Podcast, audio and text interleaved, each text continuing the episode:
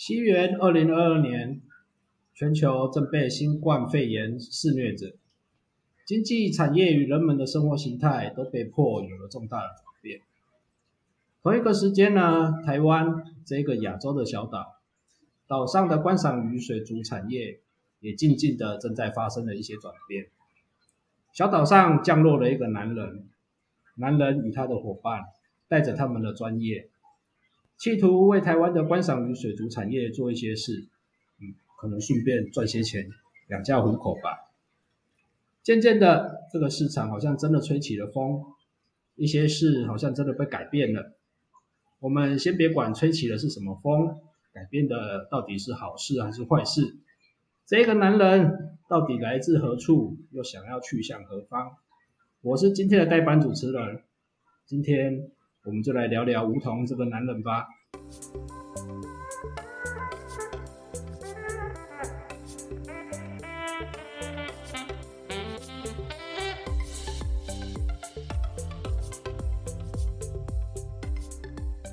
开始的时候，我们先说明一下这一集的诞生，纯粹是代班主持人我个人的一个想法啊，绝对不是梧桐自己想要自肥，或者是想要自己刷一波声量什么的。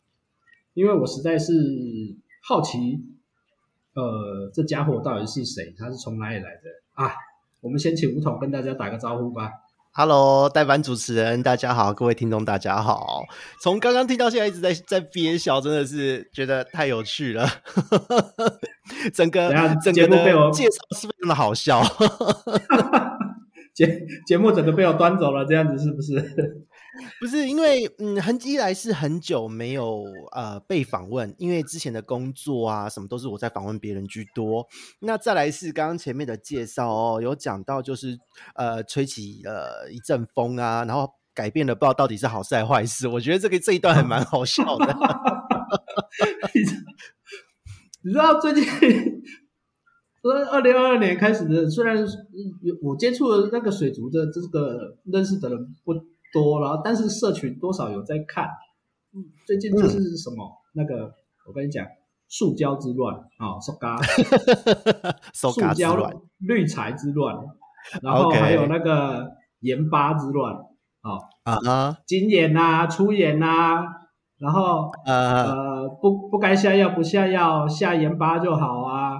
然后啊，各种乱，然后嗯，所以真的有那么乱吗？因为因为我之前自己是还蛮边缘人的，我就是真的那么多年，真的都 默默的养，所以大家也都不知道我。可是呃，我自己是很少看这些社群论坛，所以当我们开始出来推这一段时间，说真的，就是我以为这样的讨论算是正常的，原来已经到乱的程度了吗？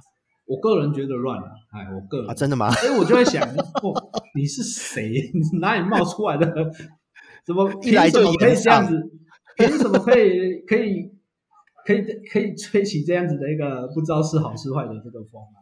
那我觉得现在吧，我不我不认识你太多，大家可能也不认识你太多，然后你又那么样的边缘，你先介绍一下你自己本身的一个。我是不是我刚刚是不是默默被攻击了？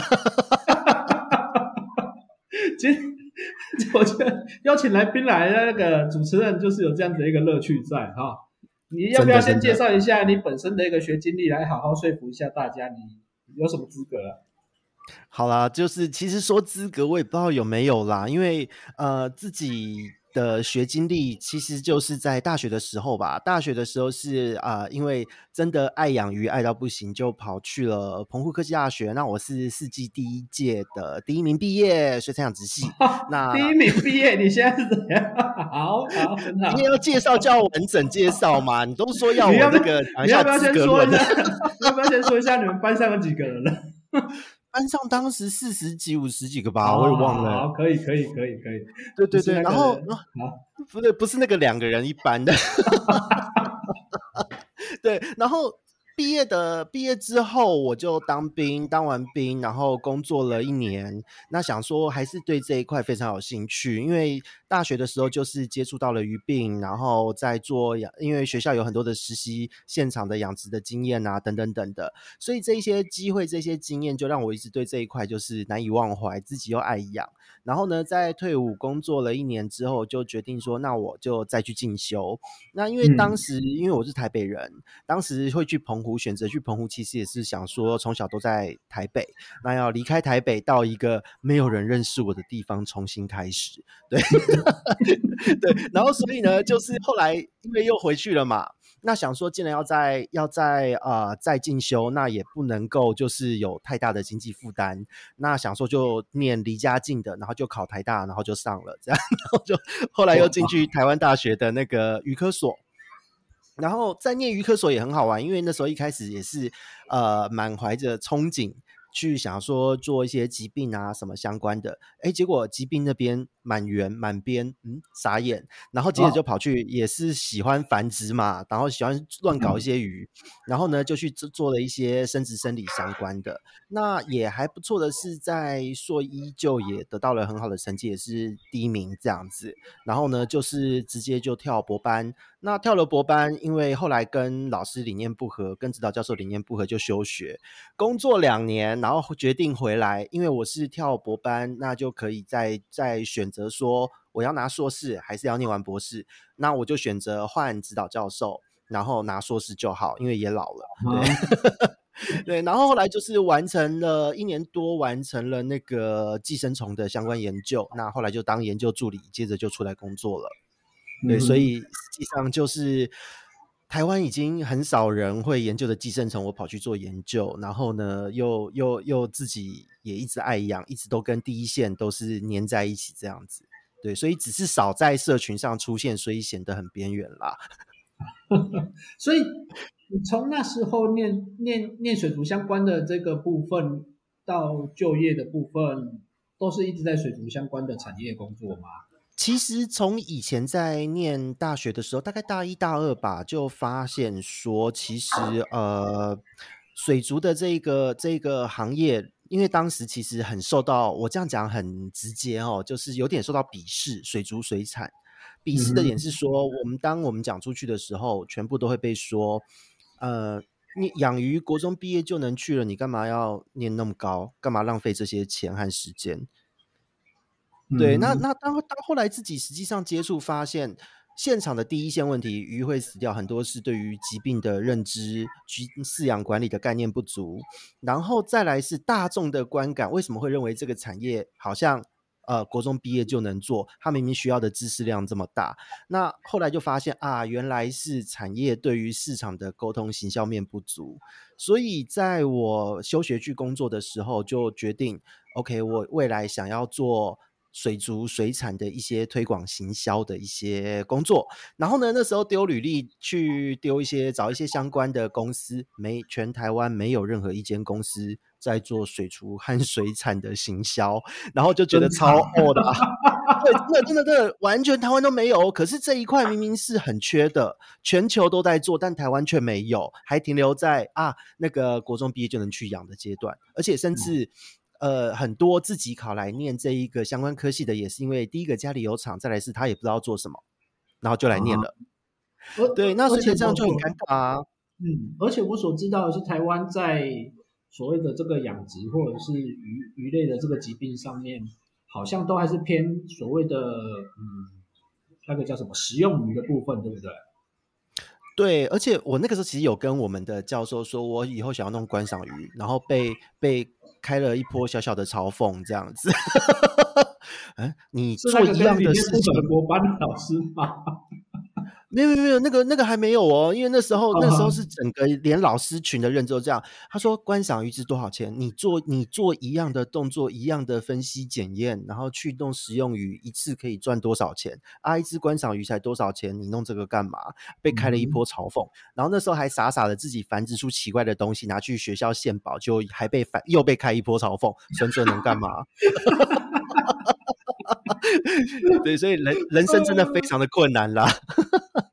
那我们总结一下，对 总结一下吴桐的这个经历的部分。那他，所以你是一个同时拥有行销跟那个水族专业的集于一身的这个的男人是吧？对，这样自己讲有点害臊，但可以这么说，因为就是我做了结论，反正大家不知道我是谁，今天由我做结论就是这样子，好不好？好，谢谢，谢谢，谢谢代理主持人帮我做了结论，否则我自己会在那边害臊很久。那再来就是，所以这样算起来的话，嗯、你接触水族的话，三十年有了吧？对，因为从六七岁从那个杂货店干嘛点用搓搓乐搓到一只斗鱼之后，到现在。就是，就连你要当兵都会想尽办法养鱼的那种状态，所以说真的就是还对，还蛮蛮没间断的哦，就是三十年都有在一直养，然后一直在玩奇怪的。当兵回家就是抓骗子，你当兵回家在养鱼。还好啦，因为当兵那一段时间，我的当兵地点在中立，嗯、那又是台北人。然后那个时候，因为我们部队的风气还不错，然后那时候有出柜，因为我是同志嘛。然后呢，嗯、就是呃，男友放假还会来营区等我放假，那 就开开心心的一起回去，然后可能出游。但你要你要顶住这这种压力，还真是不容易耶，还到营区来接你。其实还好啦，跟成长背景有关，因为小时候家境不是很好，嗯、也过去也过得很压抑，那会选。选择到澎湖去念书，离开台北也是为了呃，就是过得比较自在一点啦。因为从小就压抑，然后到澎湖，我我进宿舍第一天我就出柜啦，然后第一个礼拜全校都知道 哦，养殖室里面只有 gay。里面可是你是怎么第一天就出柜，到处去跟人家说，哎，我是 gay，要不要啊？没有没有，就因为我不想再隐瞒自己的事情，可能自己啊，反正就是狮子座嘛，大咧咧的。我觉得没有秘密就是最好的，最好的一件事，省得我自己也怪。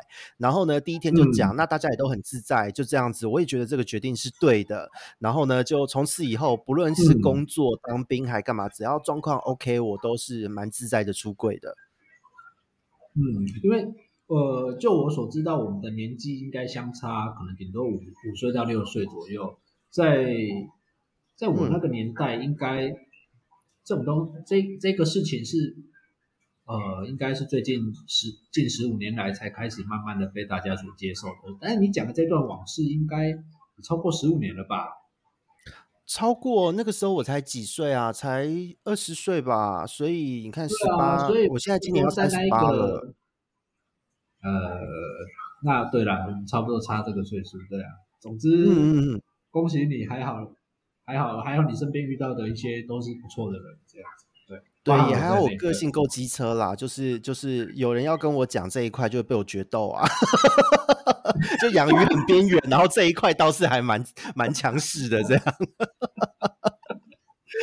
会忽然这样子，对啊，不过说真的，从以前到现在养那么久了，就就是养鱼这一块也是很习惯的啦，所以。那么多年来，三十像现在要三十八岁，已经养超过三十年了，真的很久了。了解，了解，了解。那你自己本身，嗯，嗯，你说最拿手或者是最喜欢的一些一一个鱼种是什么？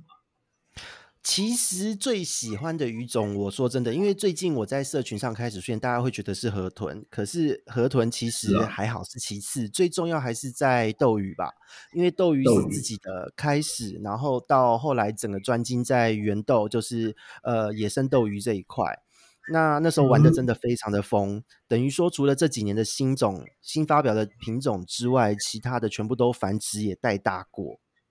所谓新发表的这个部分是找到在野生的流域找到新品种，还是还是人工配出来一个新品种这样子的定义？没有，都是野生流域找到新品种。哇，那么久的时间还可以还可以持续有有新品种哦，因为因为因为这个很好玩，在圆豆是一个蛮尴尬的物种啦，因为它的产地主要就在东南亚国家，那东南亚国家它其实很多都在开发中，嗯、那所以呢，有的时候是可能某一区域哦，某一个产地它在开发的过程，明明已经快要被夷为平地，结果在这时候发现了新品种，真的蛮妙的。对，所以就是很多这样子的状况。那那所以变成说，原豆的玩家他其实玩的都是有一种玩久了都会有一种使命感啦，觉得自己应该要把这个鱼好好的富裕下来之类的。那玩家之间的交流错信也是很频繁的，而且都是跨国这样子。嗯哼，啊，在你养鱼的这这这这个，我知道你从以前到现在，从你小时候就开始繁殖过一些，嗯，蛮特别的一些鱼，或或者是一些。这其中有没有什么你觉得你最值得臭屁的？哪一些最值得臭屁的哦？因为其实这一块说起来又是一个辛酸史。那 因为因为以前年轻的时候，其实呃我不太看一些社群论坛，那时候比较尝试去图书馆翻书。可是那个时候就已经有蛮多国外的书籍，就是我会我会去翻英文词典、日文词典来去看那些养鱼的书，因为我觉得国外的资料就是哎好特别哦。因为像那个时候我是无意间看到呃像水母的繁殖，国中的时候看到水母的，那那是日本人做的。然后呢，我就去看日华词典，就想尽办法把它看懂，还是边翻翻翻，然后试着在自己的环境中操作。那时候我才国中，就那个时候有一个有几年很流行嘛，还上新闻说你可以把水母装在小瓶子挂在胸口啊，啊对对对很流行，对对对。那那开始，就来对对对，那那几年就是因为在所有的水族馆，连淡水鱼的水族馆，为了要跟这一波风潮，它都进。几缸海水再放水母，然后一只可能十五块、二十块、三十块这样的价格。然后那时候我就想说，想说，哎，蛮可爱的，就买了。然后呢，因为也去图书馆看书嘛，就试着操作。哎，结果我才国中，还真的被我在鱼缸中繁殖出来，还是手提宠物盒。大概几公升水量？大概几公升哦？大概不到八吧。如果我我没记错的话。类似像水母这样子的一个生物，可能不管是在玩家或者是在水管的手上，都很有可能会变成这是一种消耗品吧。对，因为可是因为那个时候是因为应该说到现在也一样啦，就是饲养的资讯其实流通的不是很正确。啊哈，对，因为因为在教大家养这样子吗？有有有有有，这个是有机会的，因为像现在好像水母的，好像也没有，呃，不是水母，那个河豚的、圆豆的，好像我也没什么常识啊。大家有问我都会有问必答。确实啊，这一块这一块我觉得蛮蛮妙的，因为呃养鱼的过程中问了问认识了一些人，就关于尝试的这个部分，梧桐梧桐真的是几乎就是毫无保留的。他梧桐你就一副我也不怕你学，反正就算你知道了，你也不。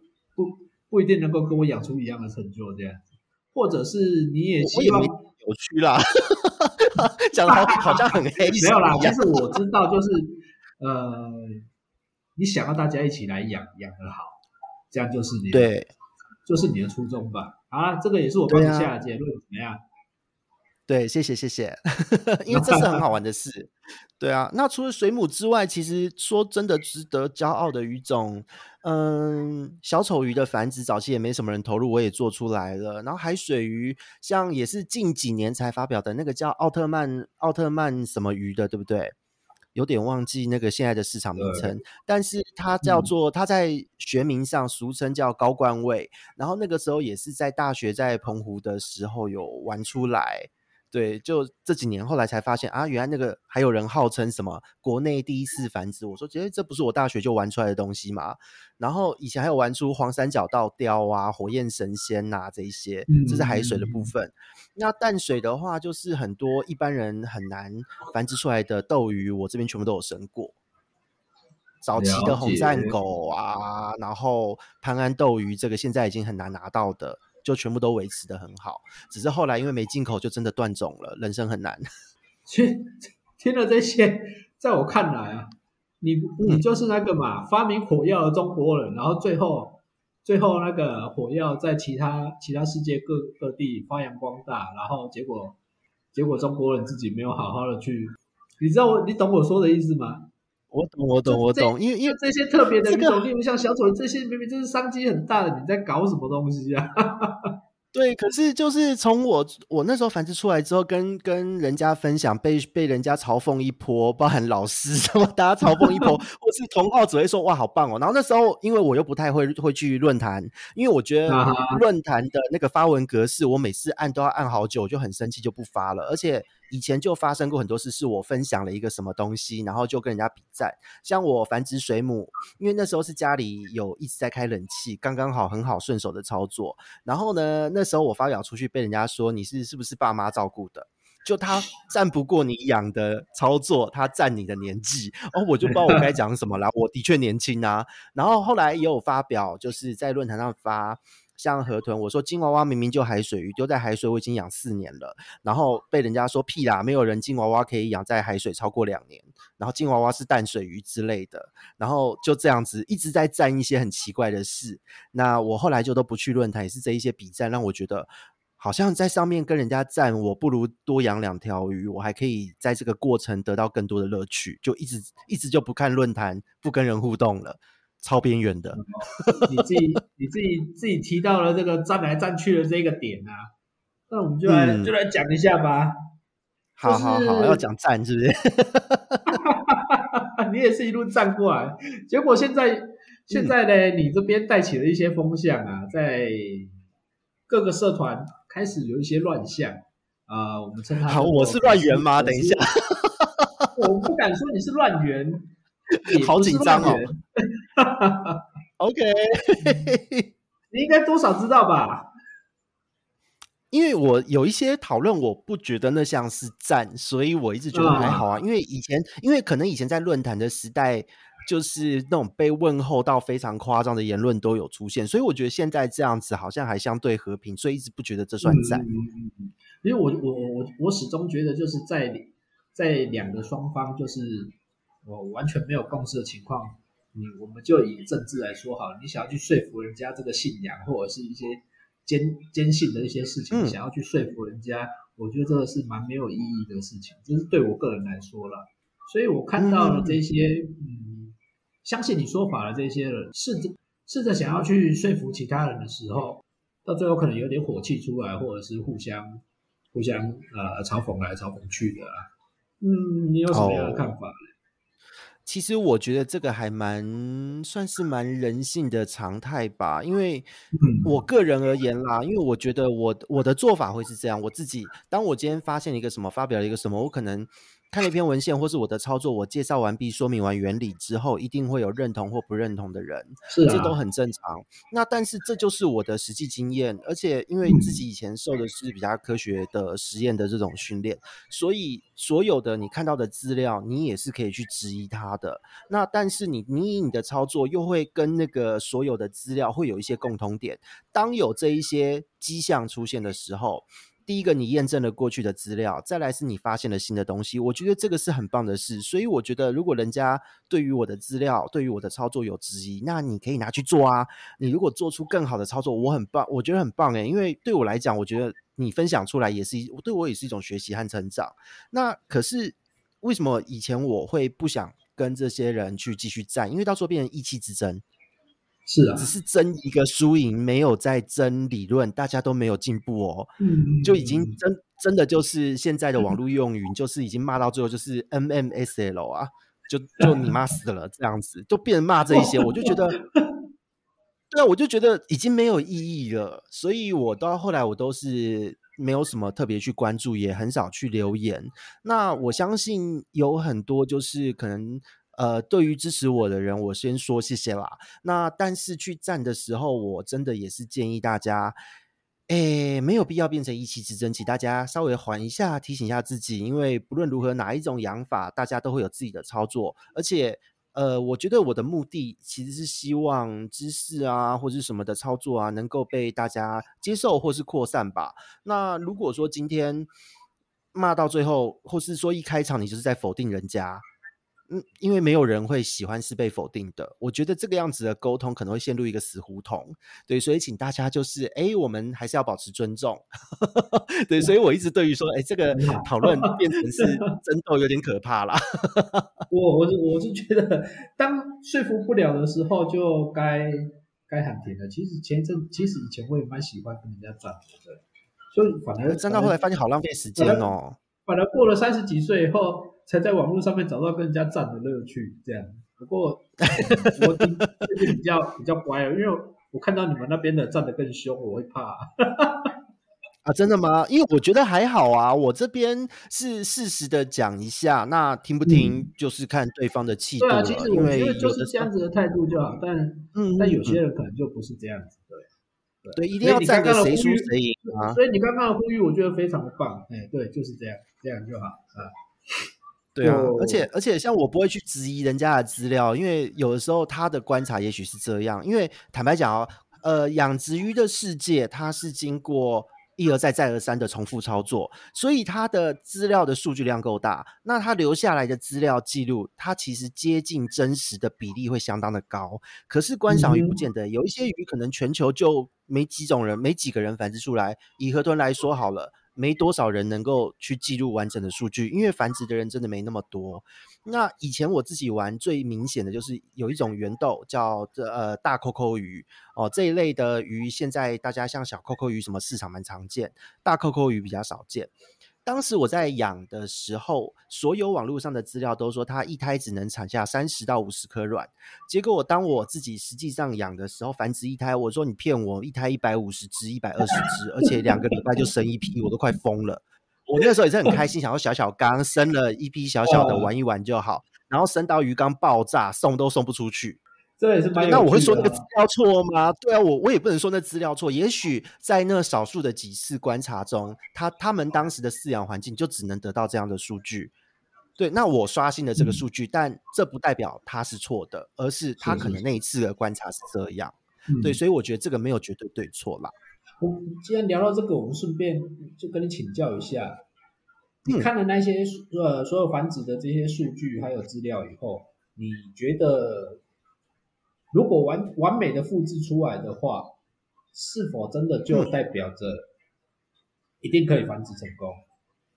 呃，其实我自己觉得完美复制一次不算是真正的成功，诶，因为也许一次只是、嗯。我意思就是说，你我如果真的完美复制的话，嗯、是有非常大的机会是可以生出来的，繁殖一次，不管是几次，一次也好。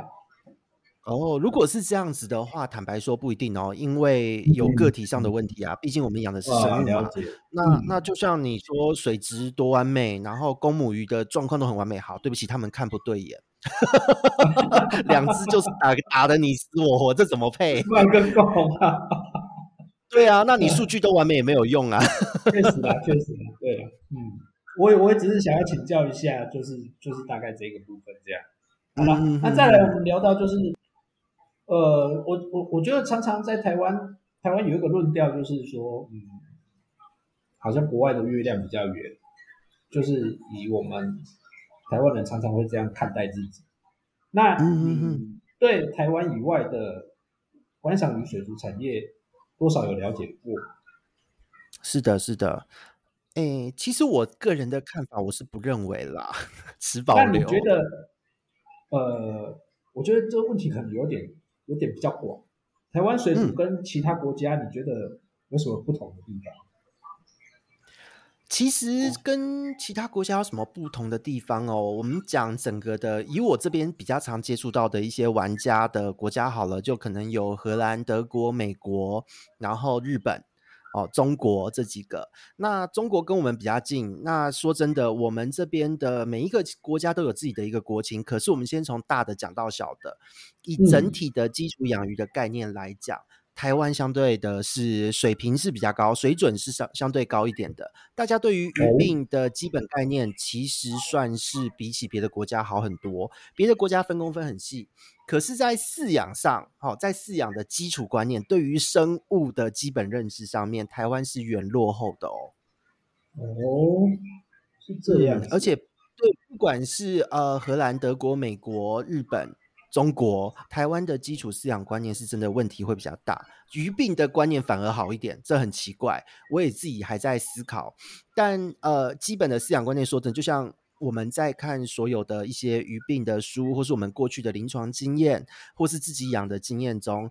说真的，就是几个原则：你的温度不要高，二十四度上下正负二，然后呢，不要滥用药物。那这两个抓到，然后呢，维持均衡的营养，然后正常的光周期，鱼就可以养得很稳。那这几个部分在台湾完全是相反，可是这个概念呢，在各国全部都是通用的哦。这这也很妙哦。我们以以以神仙来说好了，大大部分的玩家可能都控在二九到三十。但是，嗯，然后喂食焯水，那他们也 在台湾的这些鱼也活得好好的，而且还挺肥美的。可是在，在在相较于国外，像日本啊、德国，他们其实都了不起二十六、二十八度，哦，甚至是二十四到二十六度之间。然后呢，大水体去养。那台湾是为了繁殖都小水体嘛，他们就算要繁殖，也会用相对大一点的水体，可能有一百公升到两百公升的水体。然后呢，他们的平均寿命都可以养到差不多十五年左右。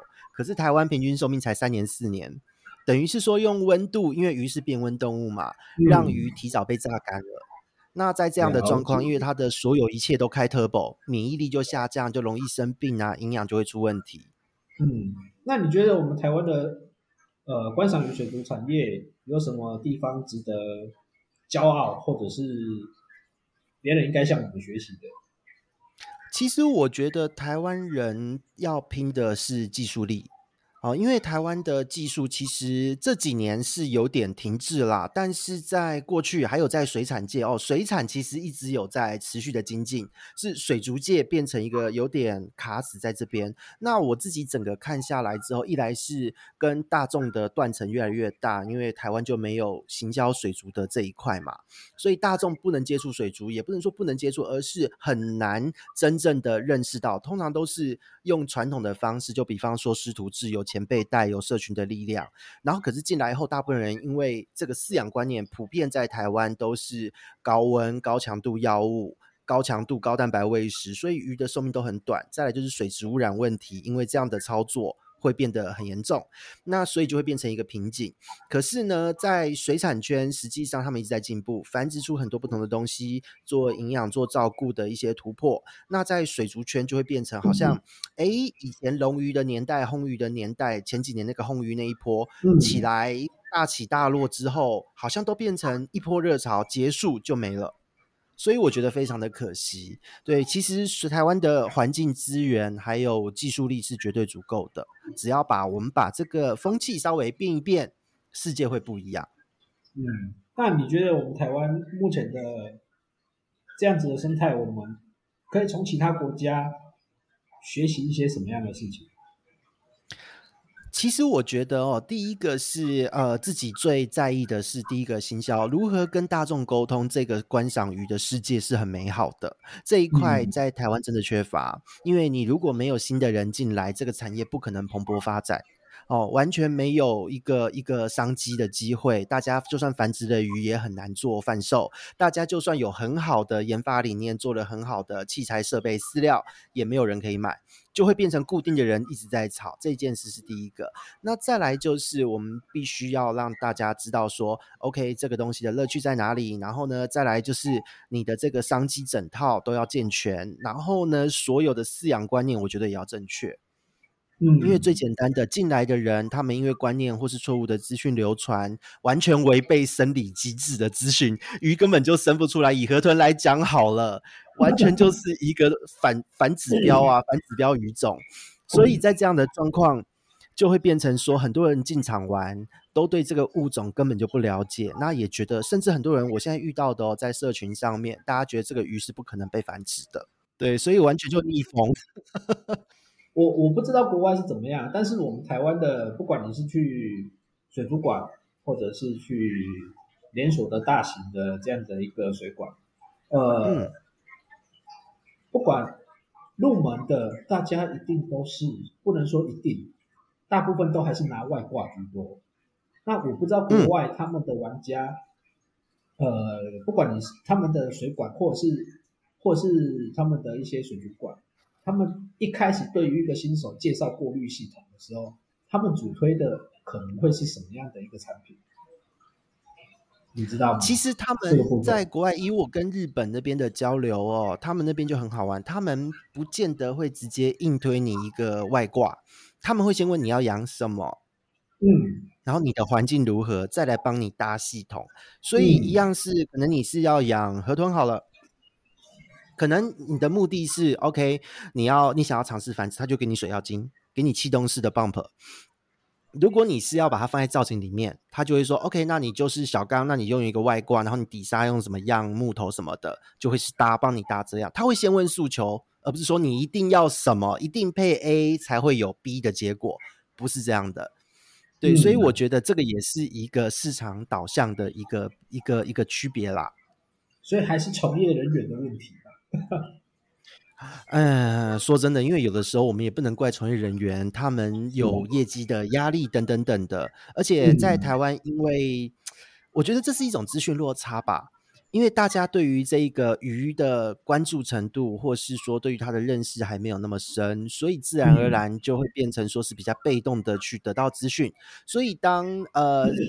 卖家哦，从业人员在推荐你东西的时候，如果我是完全没有概念的人，你的销售能力有道，讲话有 feel，我是会买单的，这个也是很正常的嘛。对，就像电视购物一样，就看到不情不自禁就会想要打起打电话下单。对，可是。在这样的状况也很尴尬啊，因为你有渲染力，但是相对的知识教育没有普及，然后呢，对于这一些东西的原理呀、啊、什么的，从业人员本身不见得有概念，所以最后就变成只有利润挂赛，那就变成说同业之间销价竞争哦，我要卖的比你更便宜，因为我东西要出得去，然后呢，在面对客人的时候又没有办法做好对的教育，所以为什么我们那时候会推出一些像什么水族同你眼啊、都市传说之类的话题，因为就把一些。呃，大家不知道，但其实很重要的事情厘清一下，嗯、然后呢，做一些资讯落差的弥补。嗯、因为有的时候在赚哦，从业人员在赚，可能是他有一些观察，或他有一些认知，但他知道大家都不知道，那这个中间就会是一个资讯落差的一个收入来源，赚资讯落差的钱。了解，嗯，对，所以这个很可惜。第一个可以先看到的就是鱼缸，然后再来跟鱼缸摆在一起的大部分就是外挂。你如果要找其他的，嗯、你就必须得要再往更里面的架上去走，然后摆在前面的就是外挂跟鱼缸。嗯、所以我那时候第一次养也就是这样子啊，诶，这整套起来很便宜啊，三九九，三九九的确是很棒的数字。是啊，所以所以如果我们的从业人员能够。在一个一个一个顾客搬了一个鱼缸啊，一个外挂，能够多问一句你要养什么，这样是不是就可以，可能就可以更多留住，不能说多多留住啊，多让人能够好好的养鱼啊，这个就你们的责任啦，加油吧！对啊，我们就是目的是希望做到这一块啦。我们希望大家从业人员能够多做一件事情，就是多问一句你是在养什么，或你想要养什么，的目的是什么，因为。就像我们自己玩久的人都会知道，你同样一种鱼，你为了美观，还有为了繁殖，有不同的造景、不同的设备硬体需求，这会差异非常的大。嗯，是啊，所以也就变成没有什么东西是绝对的对与错，就是我们得先导出需求才行。那我觉得水族馆啊什么的从业人员，甚至是我们自己，我觉得能够适时的提点一下客户，教育一下客户，我觉得是蛮重要的一件事。嗯。靠你们了，嗯、加油！那、啊、努力努力。最后，呃，嗯、你是今年年初辞职的啊？对，今年的过年后，农历年后，全力投入了呃观赏鱼水族这个产业。对，那除了练彩以外，你还有什么理想或者？练才好烦哦，还没还没练到多少嘞，都是血汗钱 啊！这这心酸史，心酸啊！那有什么理想吗？或目标？有，因为说真的，就是我自己的个性啦，这关系到自己的个性。我是一个呃没有兴趣我就做不下去的事情，但如果我有兴趣，就算我都不跟任何人交流，我关着门也能自己做，就像我繁殖了一堆有的没有的东西一样。那对我来说，呃。投辞职这件事情其实酝酿了一段时间，因为我在行销界打滚，就也做了差不多呃七年左右的时间哦。那这几年的时间其实过得很苦哦，就是牺牲了蛮多的。因为我下了班之后，我会在家里面顾鱼，然后呢，周末假日，因为我有透过呃同学啊，或是以前的朋友啊，大家这样介绍，我有去帮养殖户现场养殖户。去做现场的一个养殖管理、鱼病咨询啊，或是现场的一些处理等等。哦、对，那所以其实把鱼病，哎，这个是有收费的还是还是？哦，有收费的，有收费的。啊，有收费的，好。对对对，就是都把时间，其实自己没怎么休息，嗯、甚至还过劳肝指数过高过，然后就这样子做了。其实这件事情做了六七年了，就是跟着我的顾问工作一起跑。嗯、那当我自己觉得说，OK，我行销的能量累积够了，因为台湾真的缺乏就是水族的行销人员。那我学行销，我的目的还是要把它应用在我喜欢的这个产业，就是水族业啊。因为水族的行销经理人真的在业界是零，那我自己来做。所以就在今年觉得，哎，时机也到了，因为遇到了很好的 partner，也就是台语手札这边。那我们在去年其实就是一起这样子，慢慢的一起做做做。哎，今年时候到了，他那边也因为成长的很快，那忙不过来，所以我就出来支援。那刚刚好，就自己也在年后辞职出来做。那说真的，练财一回事，因为最重要的是，说真的，喜欢的一个东西都已经投入了三十几年，你也不希望这个产业。就是可能变成一个死胡同，或是有不好的一个发展，所以就会变成说，还是希望能够把这个产业现在看得到的一些缺憾，或是和市场中间的断层，能够慢慢的补起来，让这个产业永续发展，让大家都能认识水族的乐趣，然后呢，继续建立一些奇怪的生物的技术，这样子。其实有时候讲讲理想，讲目标，这一切都好像好像。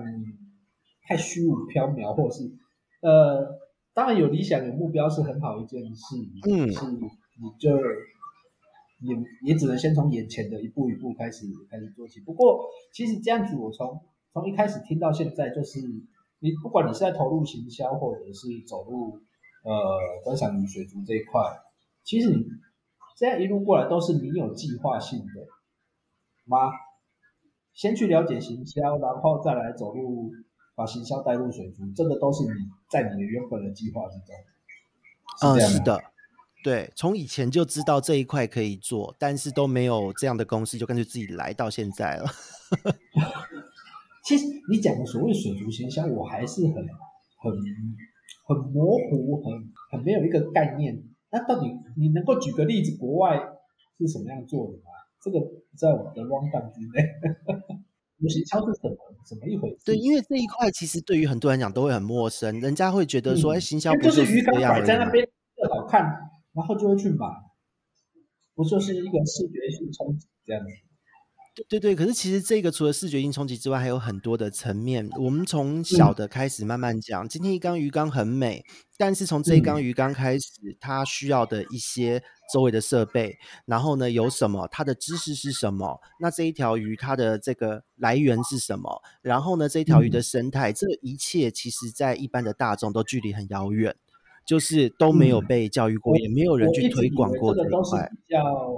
我一直以为是你刚讲的这个层面都是一些比较资深的玩家，他有兴趣了以后才会自己慢慢去摸索，所以原来这个也是在所谓水族行销的一个部分里面。是的，是的，因为其实行销水族的行销里面，教育也是行销的一环呐、啊。我们透过市场的教育，让大家认识这个物种。因为我自己小时候，为什么我会投入水族？除了自己戳戳乐戳到了那条鱼，我去找资料也是在找中文书，都看不到相关的书。结果我看到翻到日本的时候，竟然有看到一个水母的饲育方式。然后打开来书籍，就看到他介绍这个水母产地在哪里，它可以到多大，它哪里有毒，然后呢，它可以应用在料理做海蜇皮什么什么的，我就觉得，哎哎，这好好玩哦。所以其实这一块教育也真的是是可以落实的。那而且教育这个又可以再扩大，比方说对于生物的教育，对于生命的教育，你要尊重生命，它不是一个装饰或玩具。哦、呃，这一块也是。那当我们了解说这一块之后，或是推广这一块之后，我们自然就可以衔接到正确的饲养方式。比方说，你不要一直用药，嗯、因为你用药其实对于它来讲是很伤害它的。哦，那这样子，我们逐步的去建构这整套跟市场的沟通，跟市场的教育，实际上自然而然，大家对于这一个生物，对于这个水族的产业，会有不同的一个切入的面向。对，所以这是整套要做的事情。那这个部分还只是初级，到了中后段，还希望办各式各样的一个各国的交流活动，或是跨领域的一些展演活动等等等。哦，不是鱼只有鱼这么的封闭，而是可能可以跟一些生活美学、室内装潢、各式各样的东西去做结合和整合。那让大家知道，水族它其实是一种生活的品味，它可以让。你的一个美，对于美的感受，对于这一种水族世界的一种向往，可以落实在生活之中。这个是我觉得这是很有趣的一件事，也是想推广的一个重点。梧桐真的是有备而来啊！我忽然抛出来的一个水族行销的一个问题，他就能够屁那么久，真的不错，真的不错。我还想说，糟糕，我问这个会不会会不会拿会不会拿石头打到你的脚了？因为我是真的听不懂，不不懂那个模糊的概念，我才问，不是故意故意要跳脱问题的。不会不会不会，因为现在所有在做的，真的都是自己喜欢的，方向都很明确。嗯、也祝福你可以找到你喜欢的人。啊、呃，不要这样嘛，就是时间都拿来弄这些，才没有对象，也都没有什么社交，很可怜，真的是同性恋支持。OK，吴总，非常谢谢你接接受接受我的访问啊、呃，我是、嗯、也谢谢代理主持人哦。主持人，OK，那嗯以后还不知道会不会有机会，嗯，那我们就今天就这样吧，谢谢。好，那下一次来换访问塔鱼好了。有我吗？有我吗？感觉不错啊，很好玩啊，让大家从另外一个角度来认识塔鱼。不会啊，因为我们自己、啊、我们自己访问，互相访问都会觉得好，人家搞不好会说我们套好。可是我觉得今天有很，而且我跟你们说，你知道，你知道，不管你你在跟塔鱼，或者是在跟其他的人在做直播或是什么，你们，嗯，你们都太学术了，你们知道吗？呃，其实我我觉得我自己还算蛮现场的、啊。我觉得我还算蛮、嗯、有很学术吗？那我聊到那个那个那个时候，你们自己懂的东西，你们就自己在那边聊起来，完全没有考虑到听众的心情。要不要下次一起上直播？哎、欸，不要，帮我们拉近一下距离。不过 不过，你刚刚提到由我来访问访问那个塔鱼他们，这个这个我们可以研究一下。对对，如果说今天播出的没有。没有被没有被抗议的话，那那还可以那个，至少这个麦克风买了还可以再继续用。啊，不会啦，麦克风一定会有它的价值，我们之后还可以再来录很多有趣的东西。没有，我的我的我的肚子跟我的脑子就在水族里面，就大概只有这么一点点而已。对，其实其实会反会会会有这一集，也是就像你说的，呃，对于有兴趣的东西，我们就会想去做，然后没有想到所谓的。嗯不管你是说得到什么，或者是想要有什么样的回馈，啊、呃，我是觉得真的。就是这样的事情很好玩，很好玩，所以才会才会跟吴桐提起这个发想，纯粹就是好玩，对，嗯、所以嗯，就算被攻击，或是或是觉得我我讲的不好怎么样，那就对不起啦，啊，不会，没有人要攻击你啦，要也是我被攻击，你都说我引起了很多战斗。哎、欸，不过 说真的，我我真的很想问一下、欸，哎，就是真的有很多因为我而起的战斗吗？我都完全不知道在哪里战斗、欸。其实，其实我刚一开头所说的，呃，台湾水族的这一块的一个改变，我们是、嗯、我自己本身是真的有看到。我们不敢说战斗，我们说真的是吹起了一些风，然后就有了一些改变。从滤材开始啊，我那个生化球。嗯嗯，我自己也用，对，我是觉得你讲的讲了这些出来以后，我觉得是我可以接受，我可以理解的，所以我愿意接受。对，我常常被我朋友笑，我是呃半信梧桐派的这样子。对于你讲还好啦，那还好啦。对啊，像像例如说，我们就说吧，就像三代宠的部分，对。